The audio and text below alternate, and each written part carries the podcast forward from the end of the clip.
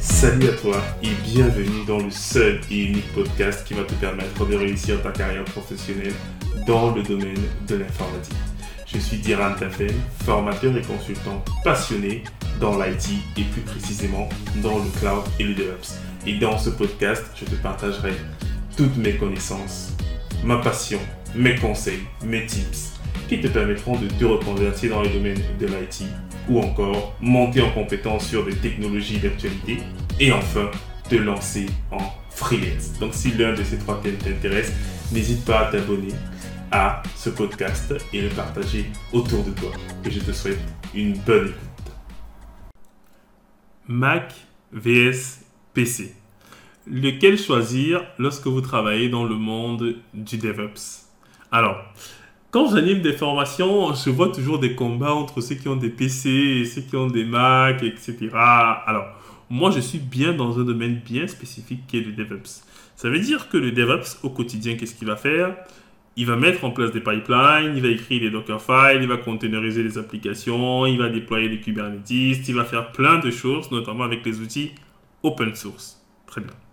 Alors, en réalité, on considère Mac comme étant un système d'exploitation Linux, très bien, et on considère PC comme ayant un système d'exploitation en réalité Windows. Tiens. Je vais vous partager la réponse que je donne souvent aux étudiants qui me posent la question de savoir est-ce qu'il achète un Mac ou un PC.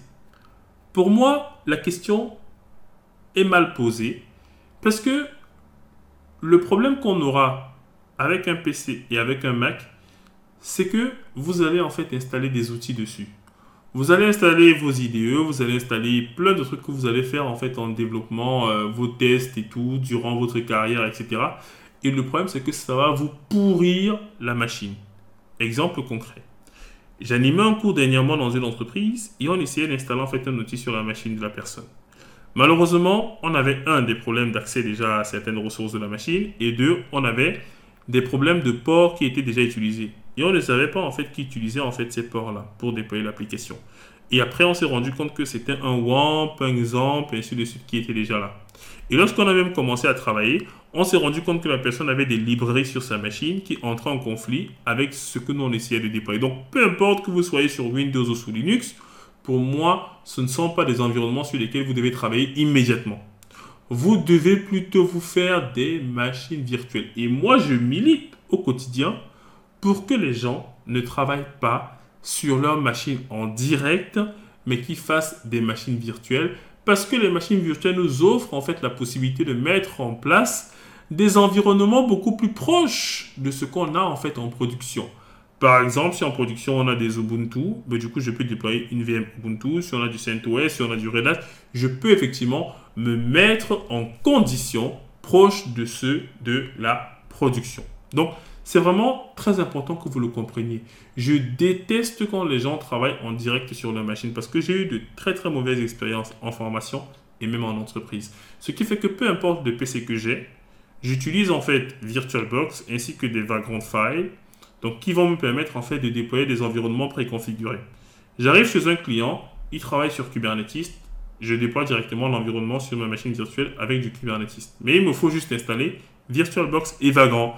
Donc quand je commence un cours, une intervention chez un client, je leur dis déjà, sur vos machines les amis, installez Vagrant et VirtualBox. Ça va être notre couche d'abstraction pour créer des environnements suffisamment isolés et surtout vierges. Parce que moi, je viens du monde de la production. Quand nous, on veut déployer une application en production, c'est important pour nous de connaître quels sont exactement les prérequis. Or, comme les développeurs ne sont pas souvent maîtres de leur environnement parce qu'ils passent le temps à installer tout et n'importe quoi, ils ne sont pas à même de nous dire exactement ce qu'ils ont déployé pour que l'application puisse fonctionner. Et du coup, ils nous font un listing de tout ce qu'il y a installé sur la machine. Ce n'est pas sérieux, ce n'est pas professionnel. Et donc, moi, je dis aux gens, même aux développeurs, de travailler sur des machines virtuelles. Pour gagner du temps sur le déploiement des environnements, Vagrant est très bien parce que vous pouvez définir les caractéristiques de la VM que vous voulez et définir également les commandes qui permettront d'installer vos prérequis. Donc, vous pouvez donc aller vite. Et en fonction des clients et des environnements, rapidement, vous êtes opérationnel. Dans le cas, par exemple, des bootcamps DevOps qu'on réalise à Easy Training, on a déjà des stacks vagrants qui permettent de déployer la majorité des outils. Jenkins, GitLab, Ansible, et Donc, on gagne du temps et surtout, on se prémunit des problématiques d'infrastructure parce qu'on a effectivement une couche d'abstraction qui va nous permettre de directement travailler et de maîtriser notre environnement de travail. Le problème, c'est que nos PC perso ont trop de bêtises dessus. Et là, je parle bien de PC perso. Maintenant, les PC professionnels, c'est un autre sujet que je n'aborderai pas effectivement dans, dans cet épisode. Mais là, c'était vraiment pour dire aux gens qui font souvent du développement ou qui travaillent en local, pensez bien à travailler sur des VM et pas à travailler sur votre machine directe. Vous me remercierez un jour pour ce conseil-là. Et si vous partez sur mon GitHub, donc d'Iran Tafen tout attaché, vous allez voir que j'ai un repo qui s'appelle Cursus DevOps. Et à l'intérieur de ce repo Cursus DevOps, vous avez un dossier qui s'appelle Vagrant. Et à l'intérieur, j'ai plein de stacks qui permettent de déployer des OpenShift, qui permettent de déployer des Kubernetes multi-nodes, des Jenkins multi, euh, etc., etc. Donc voilà ce que je voulais vous partager les amis. J'espère que cette vidéo a été instructive. N'hésitez pas à nous laisser un avis positif sur les plateformes sur lesquelles vous nous écoutez et n'hésitez pas à largement diffuser le podcast autour de vous. Je vous dis à très très vite dans votre podcast préféré.